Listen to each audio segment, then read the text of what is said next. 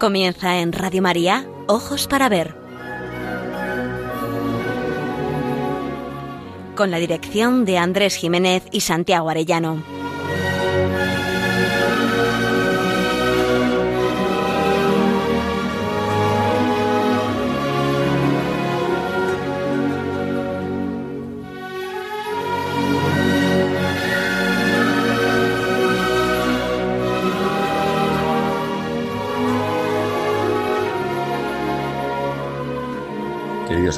Muy buenos días.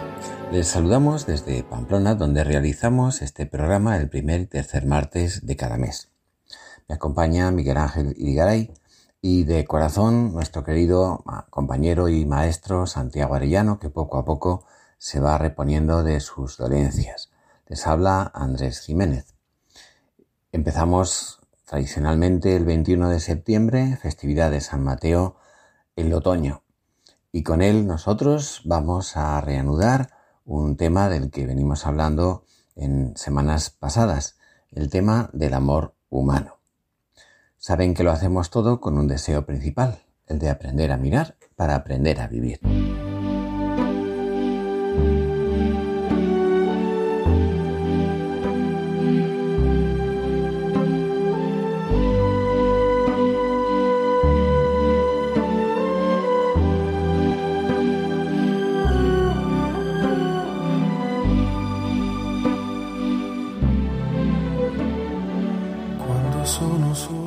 Seguramente no exista entre todas las aspiraciones humanas otra más noble que la de amar y ser amado. Una vida sin amor es una vida de soledad radical, sin sustancia y sin norte, condenada a la aridez, a la apatía, la melancolía e incluso la desesperación. Hoy nos referiremos al amor como tarea exigente y gozosa de donación y entrega, como una virtud fundamental, humana y divina. Hemos elegido como icono de este programa una escultura singular, también muy conocida, la Catedral de Auguste Rodin. Unas manos estilizadas, esculpidas en piedra. Las dos son manos derechas, una masculina y otra femenina. Se muestran en actitud de elevación, pero inician a la vez el gesto de enlazarse, rozándose levemente. Forman así un espacio físico de comunión y sugieren un ámbito espiritual de amparo. Perpetúan el gesto de acercarse con voluntad de comunicación, pero al mismo tiempo insinúan una oración que se alza y parece remitir más allá de ellas mismas, como las nervaduras góticas hacia la clave de bóveda. En la tensión de las manos se puede entender simbólicamente la aspiración radical del alma humana, masculina y femenina. Pero lo más singular es que estas manos configuran, acarician y sostienen un espacio acogedor, amoroso. Son como un icono del amor humano, un símbolo de la donación mutua que a la vez que eleva hacia lo alto, se convierte en ámbito de acogida y protección. ¿De dónde surge un amor así? No es cuestión de suerte, ni siquiera de fuerza de voluntad.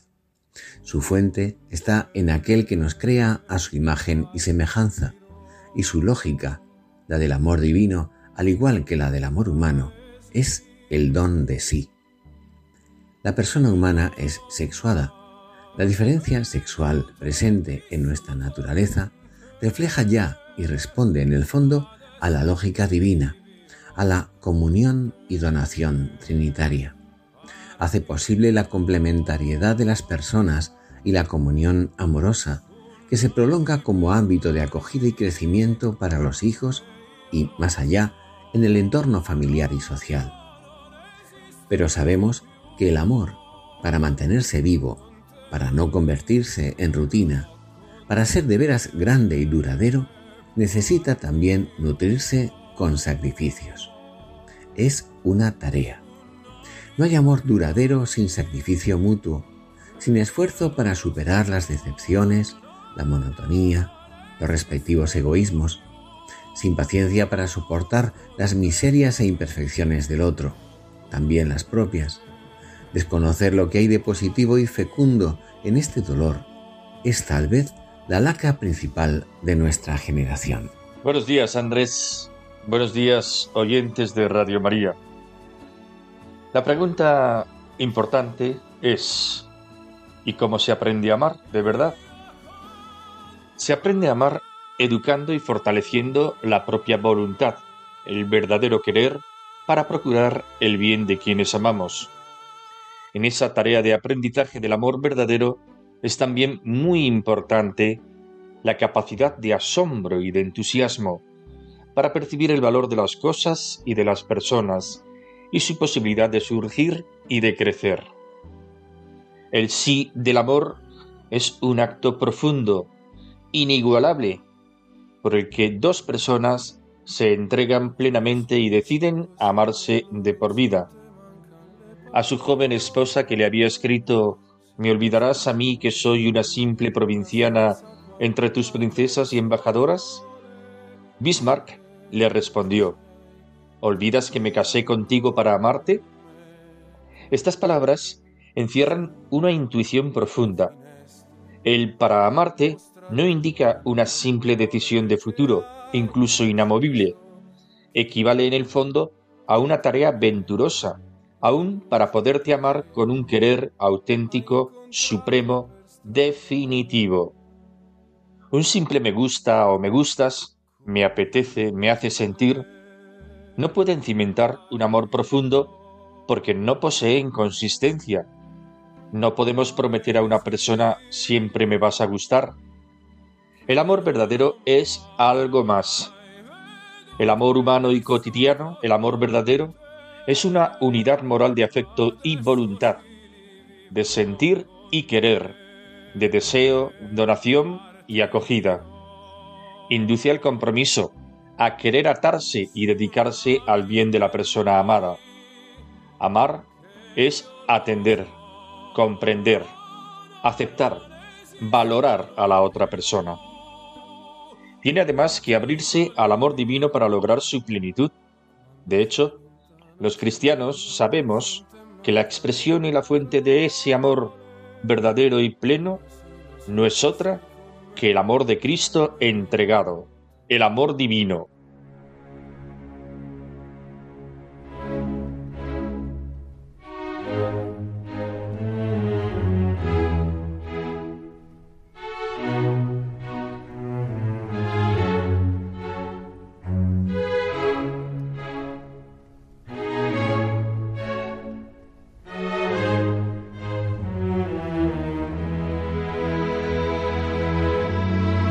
Ojos para ver, el don de la belleza.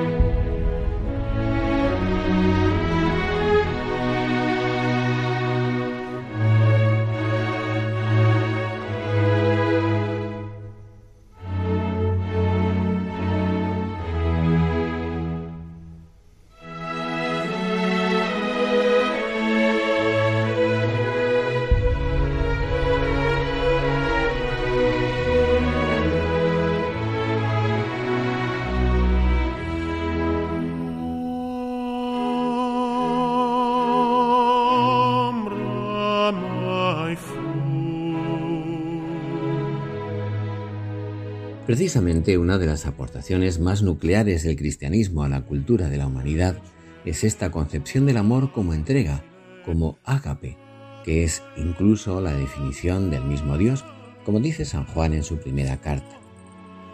Para los griegos y los romanos, los dioses no amaban, no podían amar, porque aquellos entendían que el amor consistía en desear tener algo, el bien, pero eso significaba que se carecía de ello, y eso no era digno de los dioses.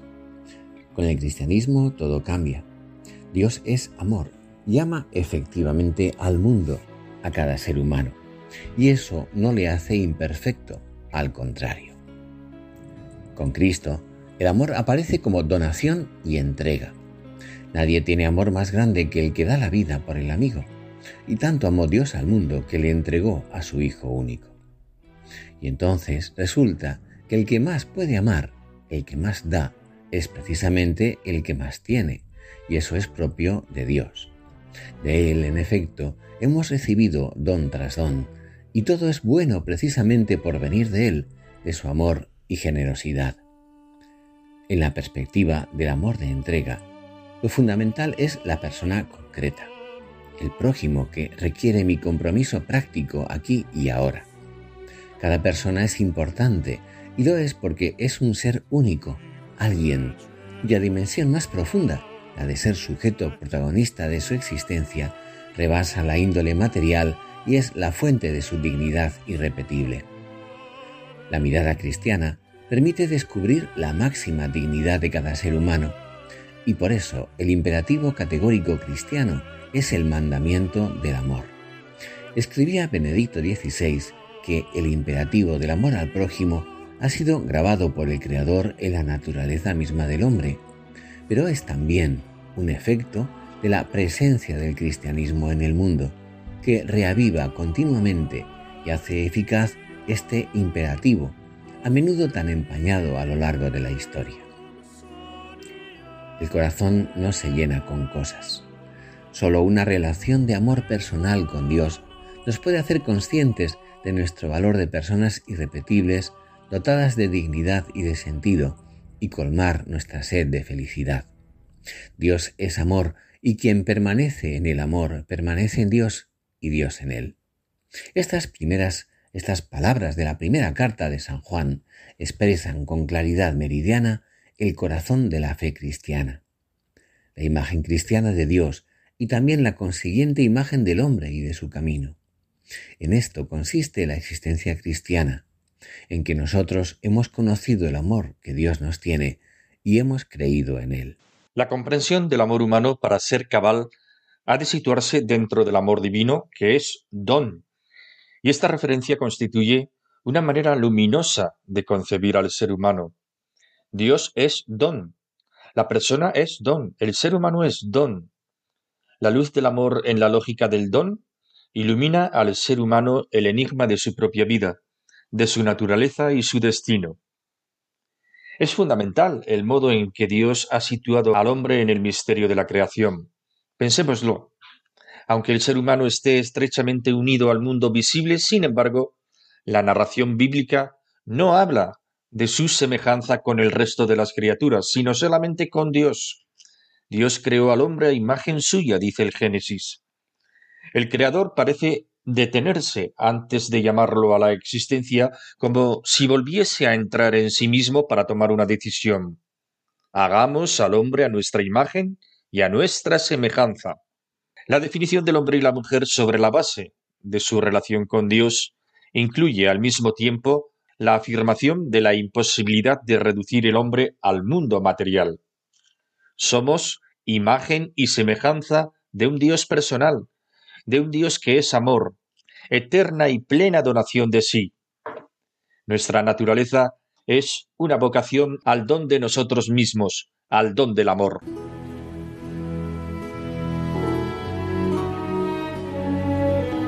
Aprender a mirar.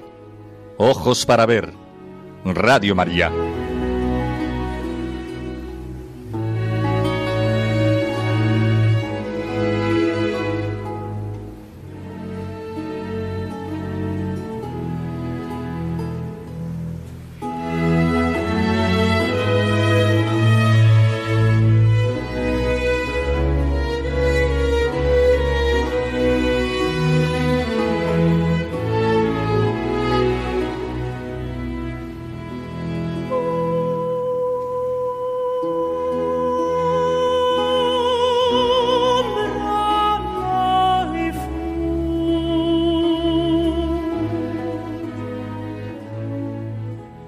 Diciendo que el amor humano nos retrotrae, cuando es considerado en su hondura, a lo más grande y profundo del ser humano, a su ser persona.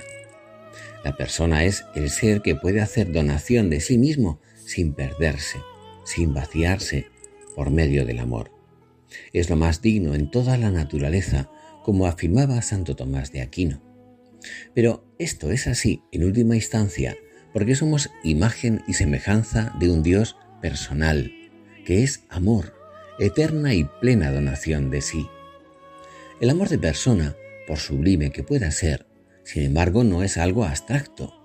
En rigor, si apuramos aún más, podría llegar a decirse que el amor, así sin más, no existe, sino que existen las personas que aman y se aman. Y las personas son seres concretos, los más concretos que existen, un tú, un yo, únicos, irrepetibles. Y el amor, si de verdad existe, se da vivo en las personas y con la singularidad que es propia de las personas. No hay dos amigos iguales. Cuando el amor se dirige a alguien, lo saca poderosamente del anonimato, lo singulariza, lo hace irrepetible, incomparable, único. Y a las personas concretas, o se las ama de forma concreta, o no se las ama en absoluto. El filósofo Soren Kierkegaard relataba con ironía la carta en la que un joven escribía a su amada. Por ir a verte, atravesaría mares de fuego. Por ir a verte, pasaría entre cuchillos afilados. Por ir a verte, arrancaría las estrellas de su sitio.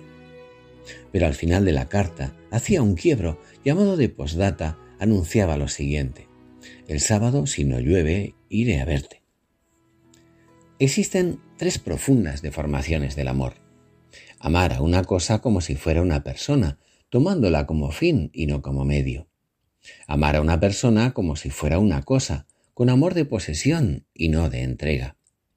Y en tercer lugar, amar a una persona y no estar dispuesta a hacer nada concreto por su bien, según aquello de que obras son amores. Es muy importante no falsificar eso que llamamos amor. Como decía la pensadora Simone Weil, las mismas palabras te amo pueden ser triviales o extraordinarias según la forma en que se digan. Y esa forma, añadía, depende de la profundidad en el ser humano de la que proceden. Esa profundidad es lo que llamamos la intimidad, que es el núcleo más auténtico y central de la persona. La intimidad es ese ámbito del propio ser en el que dar prevalece sobre tener o recibir. Más exactamente aún, en el que dar es recibir, y lo que no se da se pierde. Y es que la persona es esencialmente el ser que puede darse a sí misma sin perderse, que se puede entregar en lo que hace y en lo que dice. Y así lo que hacen y lo que dicen son amor verdadero. Por eso hay gestos en apariencia pequeños que tienen un extraordinario valor por lo que en ellas hemos puesto de nosotros mismos. Nuestro querido amigo y maestro Abilio de Gregorio decía con humor que amar es recoger los pelos de la ducha después de usarla, para que no tenga que hacerlo otra persona. En el Principito, Saint-Exupéry lo describe bellamente cuando el niño protagonista se dirige a todas esas flores que ha descubierto en la tierra. Sois bellas, dice, pero estáis vacías, no se puede morir por vosotras. Sin duda que un transeúnte común creerá que mi rosa se os parece. Pero ella sola es más importante que todas vosotras, puesto que es ella la rosa a quien he regado, puesto que es ella la rosa a quien puse bajo un globo, puesto que es ella la rosa a quien abrigué con el biombo, puesto que es ella la rosa cuyas orugas maté, salvo las dos o tres que se hicieron mariposas puesto que es ella la rosa a quien escuché quejarse o alabarse o aun algunas veces callarse, puesto que ella es mi rosa. El tiempo que perdiste por tu rosa, le comentará el zorro, hace que tu rosa sea tan importante. Y añade algo importantísimo, y es que somos responsables para siempre de lo que amamos, de lo que hemos domesticado es la expresión alegórica que emplea el autor del Principito. De alguna manera, al amar a una persona lo hacemos libremente, pero al hacerlo asumimos también el compromiso de ponernos a su servicio, de procurar su bien dándole lo que esté de nuestra parte para conseguirlo. Y ese vínculo, esos lazos, son los que nos hacen verla como única e insustituible. Le dice también el zorro al principito para mí, no eres todavía más que un muchachito semejante a cien mil muchachitos, y no te necesito, y tú tampoco me necesitas. No soy para ti más que un zorro semejante a cien mil zorros, Pero si me domesticas, tendremos necesidad del uno del otro. Serás para mí único en el mundo. Seré para ti único en el mundo. El bien que procuramos a quienes amamos contribuye a su perfeccionamiento, obviamente. Pero hay aún otra cosa sorprendente en esta forma de entender el amor. El amor de donación nos revela que la persona misma es don. El ser humano es un ser llamado a darse a sí mismo a través de su actividad. Y esta es la paradoja, que cuanto más da, más tiene, más crece, es más plenamente humano. La persona es el ser que puede darse a sí mismo sin perderse. Antes bien, cuando se da a sí misma en lo que hace o en lo que da, más crece y más plena y satisfecha se siente. Hay muchas cosas que cuando las damos las perdemos. Es el caso de las realidades materiales. Si le doy un sombrero a un amigo, me quedo sin él. Si doy algo de dinero, lo pierdo. Pero es el caso que hay otras cosas que no se pierden cuando se dan. Al contrario, al darlas, crecen en nosotros y nos hacen crecer a nosotros mismos, nos enriquecen, pero ya no materialmente. Un caso claro es la amistad. Cuanta más amistad brindo a alguien, más crece en mí mi capacidad de amar, más grande y valiosa es mi amistad. Y lo mismo ocurre con otras realidades espirituales, como puede ser la alegría o el conocimiento. Cuando se hacen comunicación, cuando se hacen donación y entrega, aumentan, crecen al ser compartidas. El amor, escribe Tagore, es una riqueza que beneficia a quien lo da. Y esta generosidad, dice, puede permitírsela el último de los pobres. Aunque en el futuro habremos de volver con más detalle sobre ellas, exponemos aquí brevemente las características esenciales del amor de persona, el amor de donación, para Santo Tomás de Aquino. Dice el gran filósofo y teólogo que los afectos, efectos y características del amor de benevolencia, como él lo llama, son, en primer lugar, la comunión, es decir, la búsqueda de la mayor identificación posible entre el amante y el amado, que se traduce en aspirar a compartir vida y a estar juntos, estar disponibles mutuamente y respetarse. En segundo lugar, la entrega, un ponerse a disposición de la persona amada, dar y darse para el bien de quien se ama, ponerse en el lugar del otro y querer para el otro lo que es bueno para él. Darle el mayor bien que se posee, uno mismo. En tercer lugar, la clarividencia, ver lo más profundo del ser amado, comprender, ver con el corazón, abrirse a un conocimiento que va más allá de las apariencias y que no cesa al descubrir el valor y la belleza profunda del ser amado. En cuarto lugar, el éxtasis, es decir, un salir y olvidarse de uno mismo y enriquece para estar pendiente de la persona amada. Como decía San Agustín, más habita el alma donde ama que donde habita. Este salir de sí no es una pérdida, no tiene que ver con el vértigo de la alienación. Es, en realidad, perder la vida para encontrarla, crecer y enriquecerse en el amor y porque se ama porque el amor es una riqueza que beneficia a quien lo da, como decía Tagore. En quinto lugar, la solicitud o el celo bien entendido, que supone cuidar y ayudar a la persona amada, descendiendo a lo concreto y lo tangible, y rechazar todo lo que le daña o envilece. Es el amor que atiende a los detalles, que se renueva cada día, que se hace delicadeza y generosidad, que se esfuerza por convertir la propia vida en fuente de alegría para el otro en pequeños gestos, en tareas que se asumen para su bien. Se busca hacer del propio amor algo excelente, porque se trata de ofrecer lo mejor de uno mismo a la otra persona. Y por último y en sexto lugar, la permanencia. Amar es crear lazos, vincularse, ser fiel. El que ama se obliga con respecto al amado. Se ama a la persona por ella misma, no por sus cualidades, su riqueza o su salud. Y por lo mismo, el amor se mantiene cuando esas cualidades o aspectos cambien o incluso desaparezcan.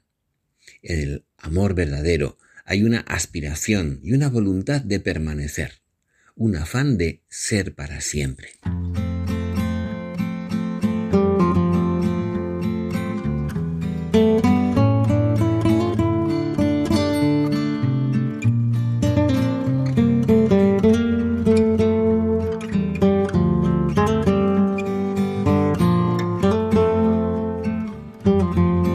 En ojos para ver, momento para la pintura.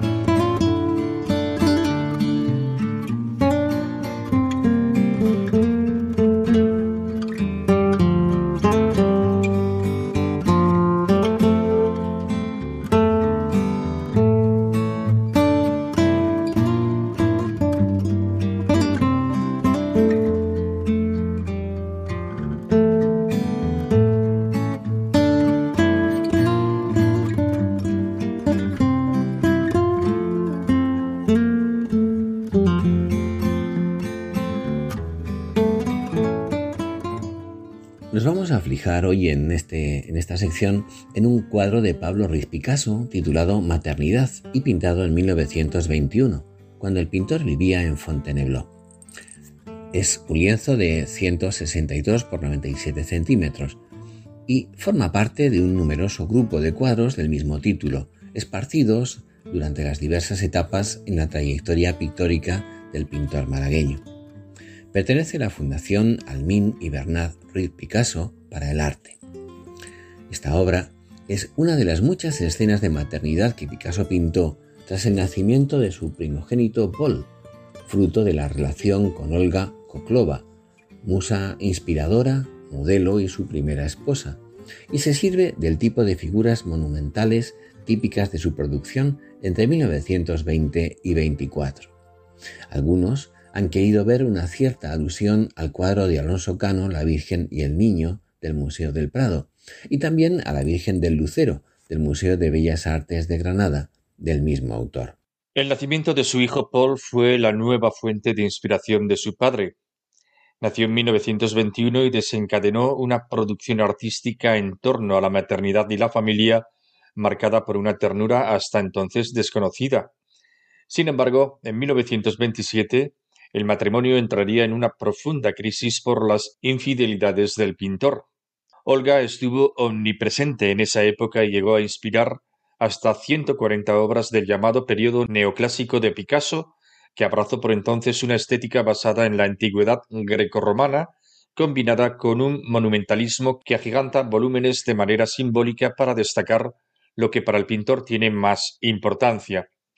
En el cuadro que nos ocupa hallamos algo sorprendente y genial, lo cual habla de que Picasso era capaz de lo mejor y de lo peor. En este caso, de lo mejor. A simple vista, con una mirada rápida, nos encontramos con una mujer sentada que contempla en su regazo a su hijo pequeño, un bebé de dimensiones agrandadas de acuerdo con lo dicho antes, y al que abraza con ambas manos.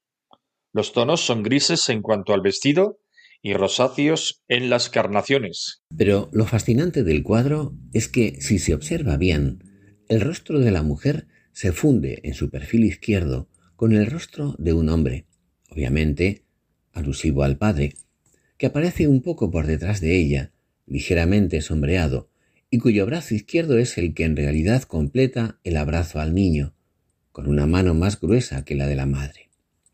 En efecto, se aprecian dos cabezas juntas, pero a la vez formando un mismo rostro que mira embelesadamente al bebé. El resto del cuerpo de la madre es el de ella, y no se ve ya el del varón, figurando o formando ambos así una unidad corporal, una misma carne en cierto modo. En realidad, parece venir a insinuar la unión íntima de ambos, padre y madre, en la común y única maternidad que acoge y protege al niño es la comunión a la que se refería Santo Tomás al hablar del amor humano, en el que se produce la búsqueda de la mayor identificación posible entre el amante y el amado, en este caso en el amor conyugal entre la madre y el padre que descansan su mirada en el hijo. Después, la historia real echaría por tierra toda la belleza de lo que en un momento dado sugería la pintura, confirmando aquella sabia sentencia de que quien no vive como piensa, acaba pensando como vive.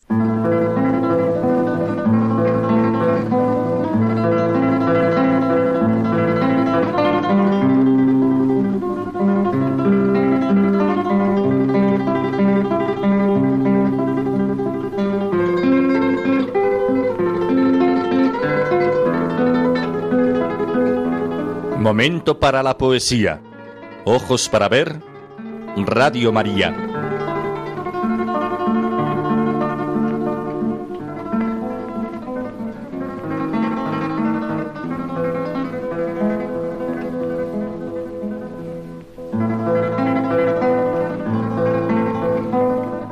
Miguel Dors, nacido en Santiago de Compostela en 1946 y afincado en Granada, en cuya universidad ejerció como profesor hasta su jubilación, es uno de los más grandes poetas españoles de finales del siglo XX y principios del XXI.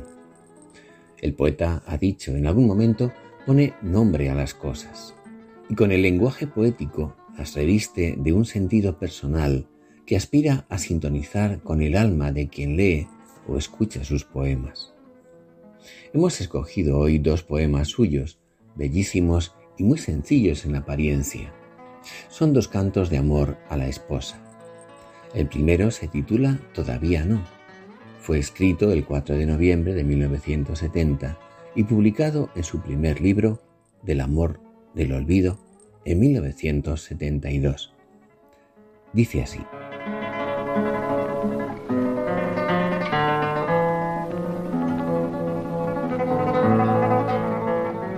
No, no, no nos amamos todavía. El amor en nosotros se está haciendo como el vino en las cubas. No, no digas que nos queremos. Deja que los años le vayan consumiendo a nuestras vidas los desamores. Deja que fermenten las promesas. Así, cuando seamos dos viejecitos blancos y una sola, una pequeña historia compartida, podremos a las puertas de la muerte decir que nos amamos y ofrecernos el vino del amor dándonos gracias.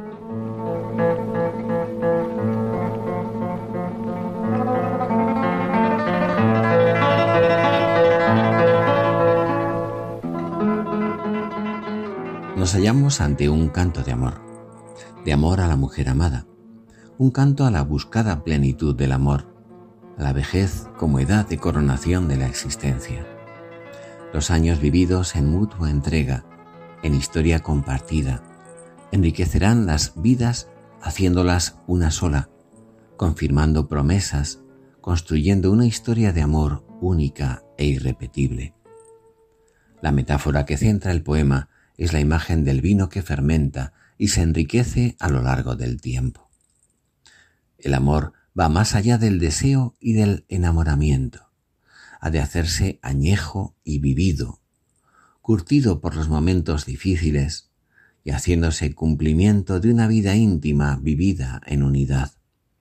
Un vino que es acción de gracias y que se hace verdad cuando culmina, al final, a las puertas de la muerte.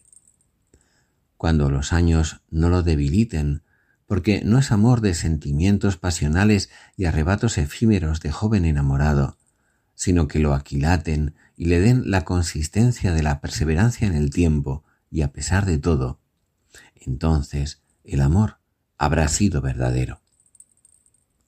El segundo poema de Miguel Dors se titula Esposa y forma parte del libro Crónica, publicado en 1982.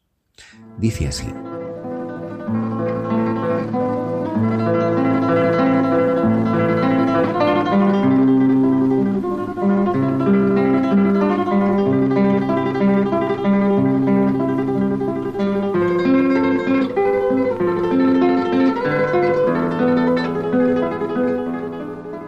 Con tu mirada tibia, alguien que no eres tú me está mirando. Siento confundido en el tuyo otro amor indecible. Alguien me quiere en tus te quiero, Alguien acaricia mi vida con tus manos y pone en cada beso tuyo su latido. Alguien que está fuera del tiempo, siempre detrás del invisible umbral del aire.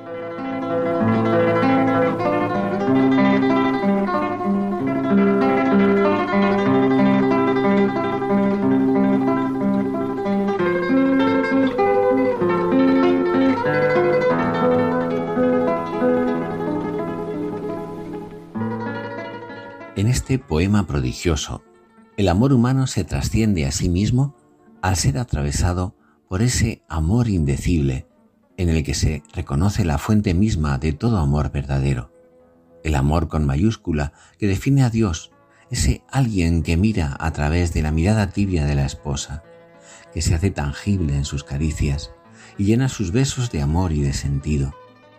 Corazón que emana verdad, una verdad que es amor.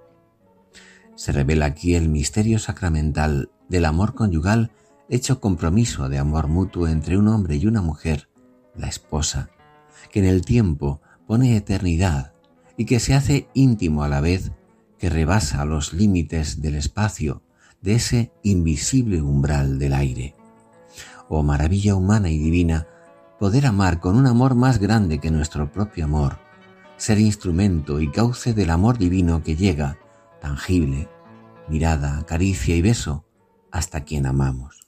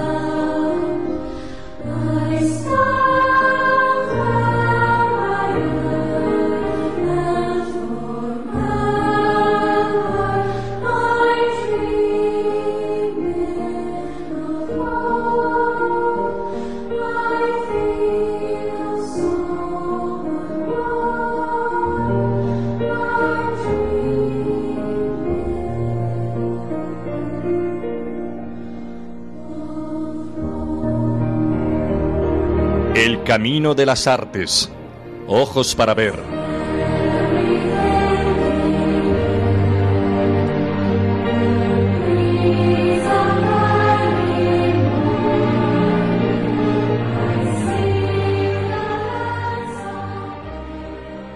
Hablamos en esta sección de la escultura La Catedral de Auguste Rodin.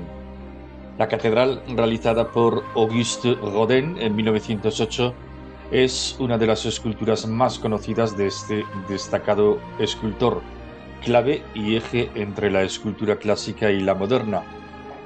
Unas delicadas y estilizadas manos esculpidas en piedra, casi más moldeadas, se diría, aunque a propio intento perduran las huellas del cincel en la superficie, manos que se rozan suavemente con las puntas de los dedos y que apuntan hacia el cielo, en parte de ahí deriva su nombre, de la catedral. Han sido posteriormente fundidas en bronce. Se trata de dos manos derechas, una masculina y otra femenina, dos manos en actitud de oración, de búsqueda y elevación, pero que inician a la vez el gesto de enlazarse, rozándose levemente. A punto de entrelazarse, así pues forman arquitectónicamente un espacio físico de comunión y sugieren un ámbito espiritual de amparo.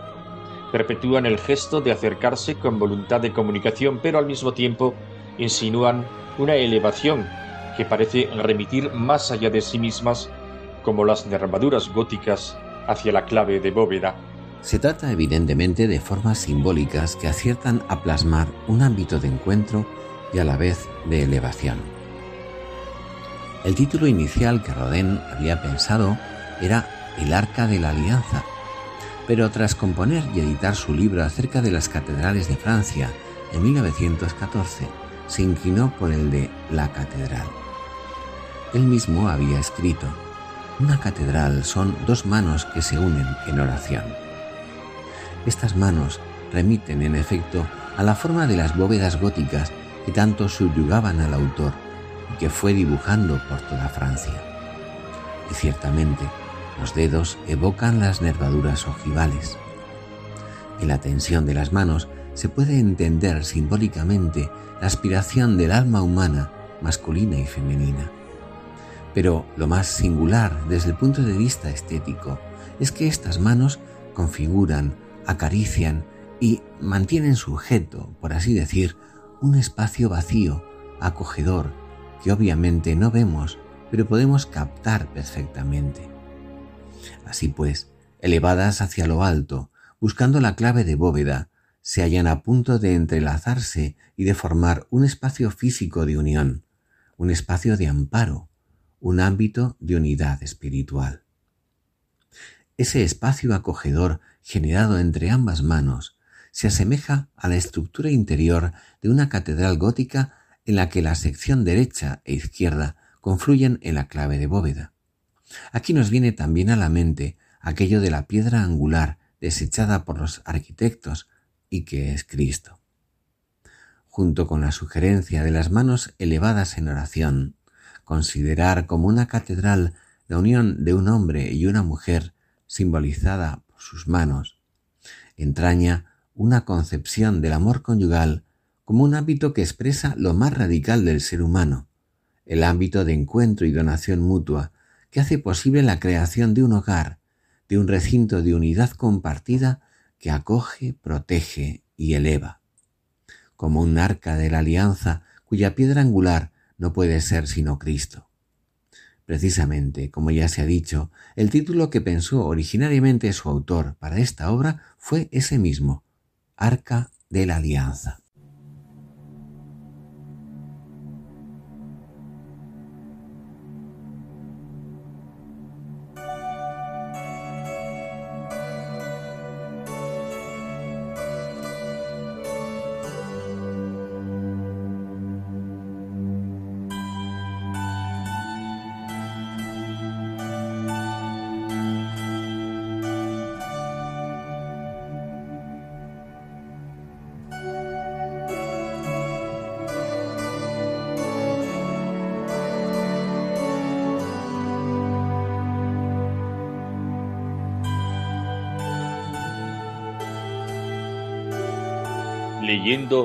El despertar de la señorita Prim de Natalia San Martín Fenollera.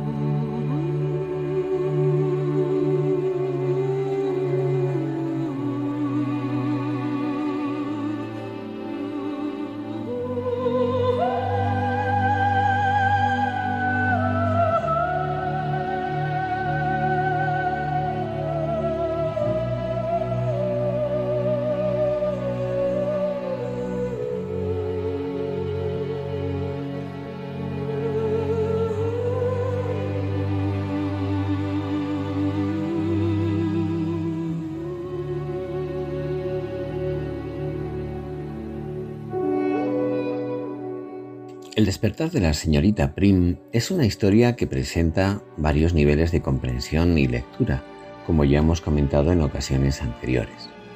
Uno de ellos es el proceso íntimo de la protagonista, una mujer joven, moderna, inteligente y culta, decepcionada con el mundo del que proviene, en quien la llegada al pequeño pueblo de San Ireneo de Arnois desata una fragorosa lucha interior movida por una nostalgia por un deseo profundo de belleza y de sentido, algo así como si faltara la pieza principal del puzzle de su vida.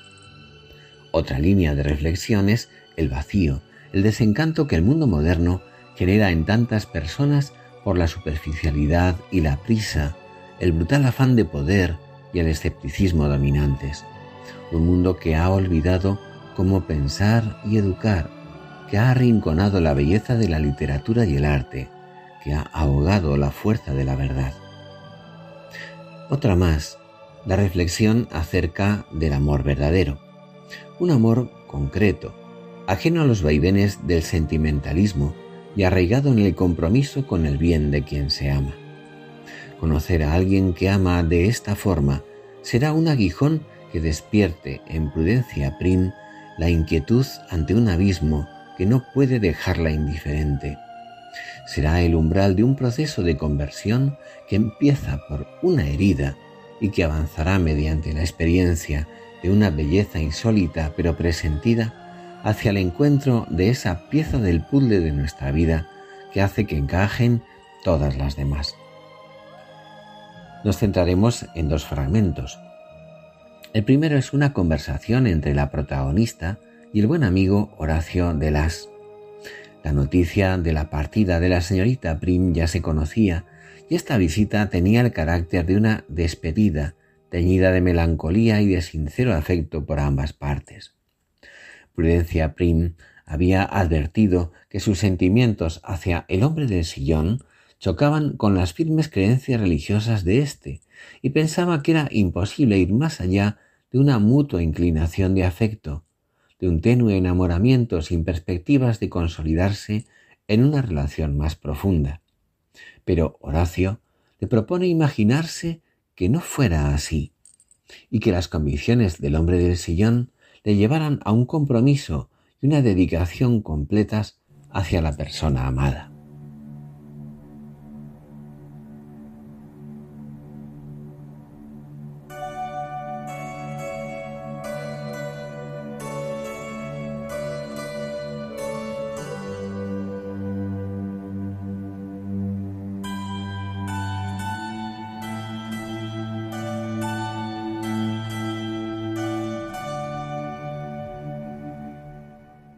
¿Se ha planteado alguna vez qué habría ocurrido si finalmente él se hubiese enamorado de usted? Seguramente habría usted iniciado una relación que hubiese desembocado en el matrimonio mucho antes de lo que piensa.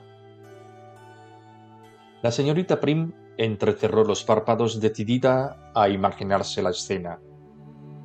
¿Y qué? preguntó aparentemente satisfecha con lo que había vislumbrado. ¿Y qué? Mi querida Prudencia, casarse con un hombre como él supone casarse radicalmente, dijo Horacio de Las. Quiero decir, casarse realmente, casarse hasta la muerte. Nada de divorcio, amiga mía, eso quiero decir. A la bibliotecaria la idea de ser amada por alguien hasta la muerte le había parecido siempre algo conmovedor, pero al mismo tiempo la inquietaba profundamente, y en honor a la verdad le producía hasta un cierto mareo. Bien, dijo con cautela, nada de divorcio para él. Pero nada impide si las cosas no salen bien que yo pueda divorciarme, ¿no es así? Cierto, dijo su amigo Horacio de Las. Nada lo impide. Pero usted es una persona honesta. ¿Consideraría correcto aceptar un compromiso como ese sabiendo que su nivel de entrega no es semejante ni por asomo al de él?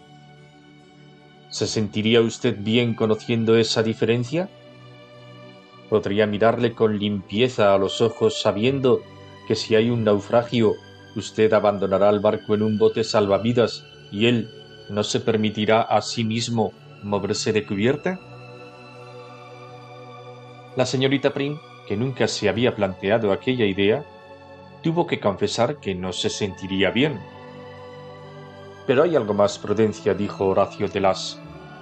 ¿Podría usted seguir su vida con la conciencia de que pese a su divorcio hay alguien que se considerará toda su vida y hasta el último segundo de su existencia casado con usted? Atraída y asustada al mismo tiempo por la terrible belleza de aquella imagen, la bibliotecaria aceptó también que había que valorar ese punto de vista. En cualquier caso, añadió ella con nostalgia, ni siquiera hubiera podido divorciarme. Le conozco lo suficiente como para saber que se habría negado a casarse bajo la ley civil, así que realmente ni siquiera hubiera tenido esa opción. Podría abandonarle, claro, pero ¿habría eso cambiado las cosas? Me hubiera sentido siempre ligada a él, porque sabría que él se habría considerado siempre unido a mí.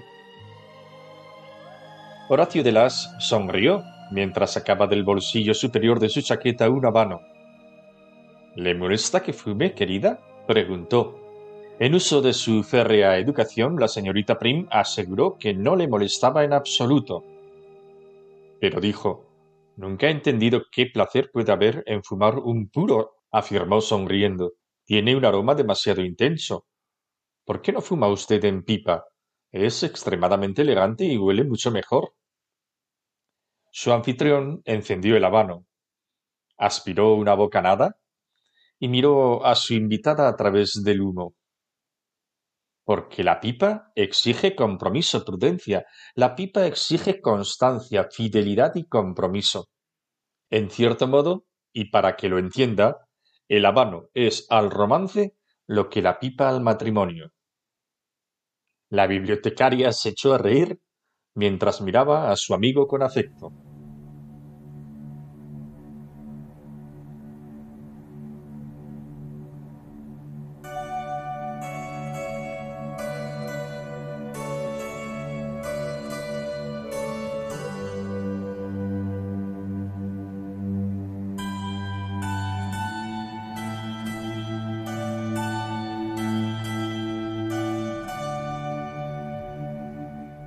La señorita Prim le parecía asombroso que alguien pudiera amarla así, completamente y por encima de cualquier contingencia. Que su sí hacia ella lo fuera de verdad y para siempre, porque comprometiera vida y voluntad, no sólo porque la amaba, sino precisamente para amarla de por vida. Unos días después, Precisamente cuando ya se dirigía hacia el tren que la llevaría lejos de San Ireneo, la joven decidió hacer una breve visita para conocer al anciano abad del que muchos le habían hablado en los meses anteriores. El bondadoso monje benedictino la recibió con afecto y le hizo reflexionar sobre los motivos y la finalidad de su viaje a Italia, mitad búsqueda, mitad huida. Al despedirse, la señorita Prim decidió pedirle luz acerca de su preocupación más íntima, y entonces una luz llegó de improviso.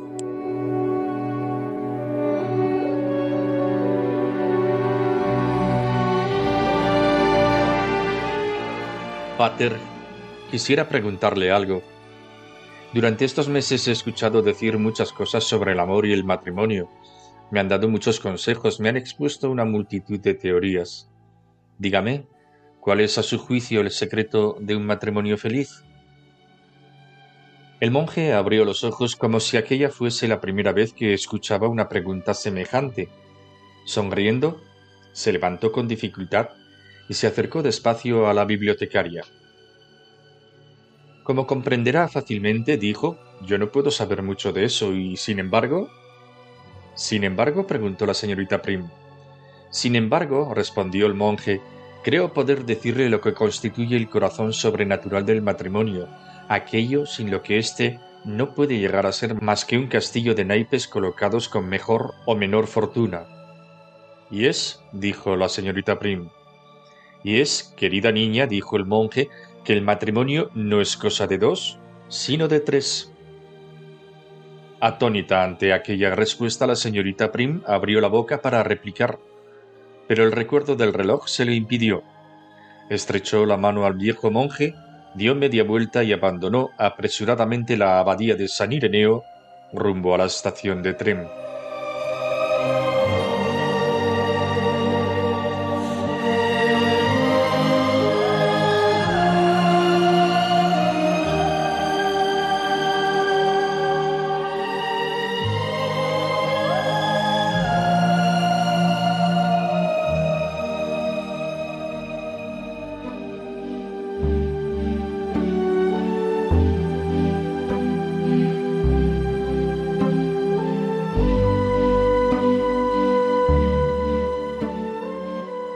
Nos despedimos ya, queridos oyentes.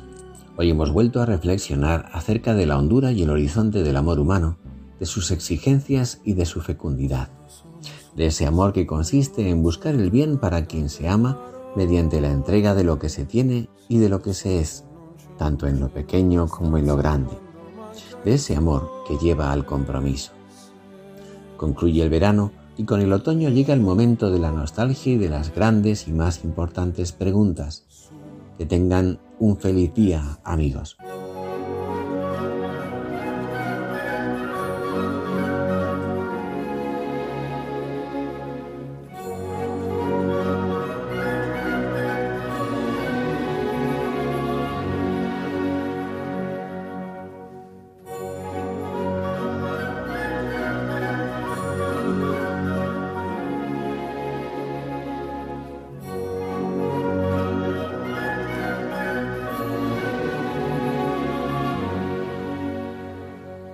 Finaliza en Radio María, Ojos para Ver. Un programa dirigido por Andrés Jiménez y Santiago Arellano.